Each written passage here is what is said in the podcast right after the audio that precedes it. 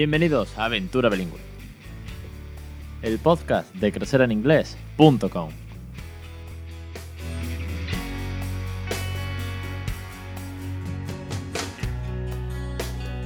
Capítulo 83 del 18 de enero de 2018. Muy buenas, mi nombre es Alex Perder y esto es Aventura Bilingüe, el podcast sobre bilingüismo para aquellos que no somos precisamente bilingües. Y hoy vamos a abordar un tema muy recurrente en las redes, muy buscado en Google y con mucho bulo. Y que, aunque ya somos muchos trabajando para desmentirlo y para resolver la duda, al fin y al cabo, hoy vamos a tratarlo un poquito más en profundidad. Y es el tema de si el bilingüismo causa o no retraso en el habla. Antes, ya sabéis que tenéis en crecereninglés.com los cursos para crear bilingüe, para no tener dudas, para que os ayude, para perder la vergüenza, para jugar con un bebé, para aprender qué cuentos son los mejores y sobre todo cómo leer los cuentos o la importancia de los materiales, de ritmos en las canciones. En fin, para crear rutinas y para que de una manera natural, desde el primer día, con divirtiéndonos, haciendo el payaso y con mucho, mucho cariño, pues nuestros hijos eh, aprendan, o mejor dicho, se comuniquen en una segunda lengua de una manera, pues eso, muy natural. Ya lo sabéis, crecereninglés.com. Vamos al tema. El tema de, del desarrollo del habla y del lenguaje ya lo hemos hablado alguna que otra vez por aquí. Eh, tenéis posts, tenéis un par de, podcasts. Eh, los suscriptores eh, tenéis el, el, cartel que ya he enviado los que llevan más de tres meses apuntado. Pero no deja de ser una de las dudas que más llegan por mail. Y hoy realmente me salto mi propio guion, porque hoy tenía otra cosa apuntada para hablaros. Pero otra vez me ha llegado una duda muy importante sobre esto. Y además, Spanglish Peque ha hecho un post muy bueno resumiendo dudas de, de algunas familias. Y obviamente este sale, este, esta duda de si mi hijo que lo estoy criando bilingüe eh, tarda más en hablar que su primo o que el vecino o que los otros niños de la guardia, es que mi hijo no se comunica con, con los niños, es que mm, dice eh, 83 palabras y la media dice que tiene que saberse 150 y no avanza de los 83 e intento enseñarle la palabra 84. Dios, nos volvemos locos.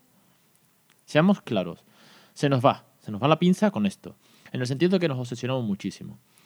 Y a ver, la respuesta es que el, hecho de hablar dos lenguas, eh, o de comunicarnos con un bebé o con un niño en dos lenguas, o que aprendan directamente dos lenguas, llámalo como quiera, no retrasa el desarrollo del habla y del lenguaje. No tiene efectos secundarios, ¿de acuerdo? Es decir, no de ese palo.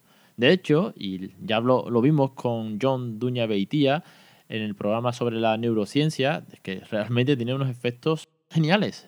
Es que son muchas ventajas de cómo el desarrollo del cerebro aumenta sus capacidades, trabaja a otra velocidad, de otra manera. Con lo cual no retrasa eh, el hecho de aprender o de decir palabras más que otras.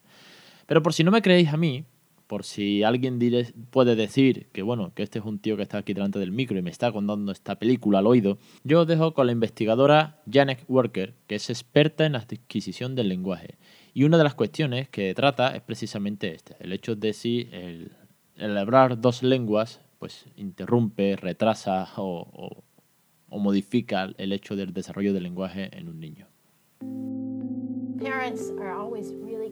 A los padres siempre les preocupa que si ellos le permiten a su niño estar expuesto a dos idiomas, aun naturalmente en el hogar, puede atrasar su desarrollo del lenguaje. Y la investigación es muy clara concluyendo que la incidencia de atrasos en el idioma es igual en los niños que crecen en hogares bilingües como en niños que se crían en hogares de un solo idioma, monolingües.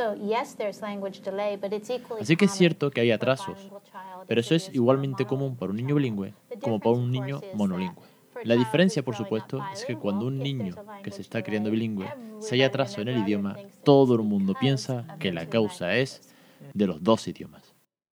Efectivamente, el hecho de hablar dos lenguas no te tiene que, retrasar. Es más, te permite manejar dos lenguas al mismo tiempo y sumas más palabras casi como un monolingüe. Otra cosa es que cada niño, cada caso, es un mundo. Yo siempre digo, y lo dije en los primeros programas de, este podcast, que yo tardé casi tres años en articular palabras porque mis padres me entendían cuando yo señalaba todo con el dedo y hacía gestos, y ahora no hay quien me calle.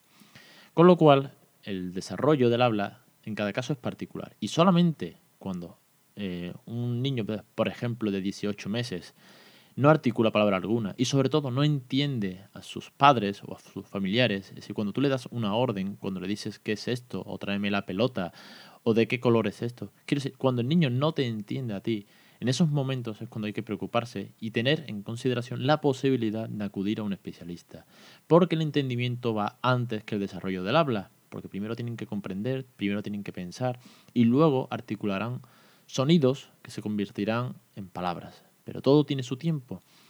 De hecho, otra de las grandes eh, consideraciones que, tenemos que tener en cuenta es que cuando ocurre un problema en el, en el habla, cuando hay algo que está mal, como puede ser, por ejemplo, un problema de tartamudez, ocurrirá en las dos lenguas. Es decir, una persona no puede ser tartamudo en español, pero hablar perfectamente en inglés. ¿Por qué? Porque los fallos en el desarrollo del habla se producen en ambos idiomas, con lo cual echar abajo esos mitos, no echéis cuenta de todas aquellas personas que os digan, ojo, porque es que tu hijo va a tardar en hablar más que el mío. O claro, es que en la guardería tu hijo no se quiere relacionar con otros niños porque tú le estás criando bilingüe.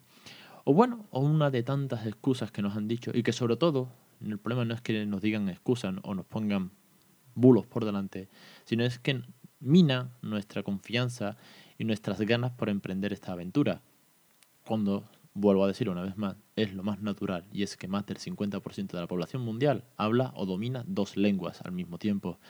Pero nosotros en España no estamos acostumbrados, o por lo menos no en inglés, cuando en otras comunidades, ya sabéis que tenemos comunidades que son bilingües, como Cataluña, País Vasco, Galicia, y casi que si me apuras, me permitís hacer la broma que en Andalucía también tenemos nuestro propio dialecto y también somos bilingües cuando hablamos mi arma. Pero bueno, bromas aparte, deciros que tenéis que relajar en ese sentido eh, la presión, porque finalmente os presionáis vosotros realmente. Y no podéis transmitir eso a vuestros hijos. De verdad que no.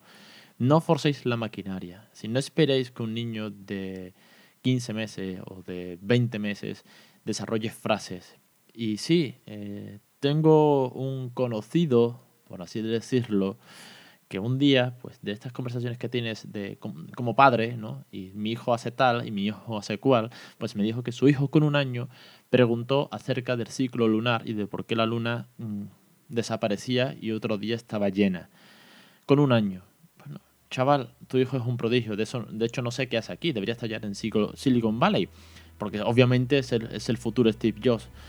Pero más allá de grandes fanfarronadas, relajaros, disfrutar, crecer juntos, divertiros y no os obsesionéis.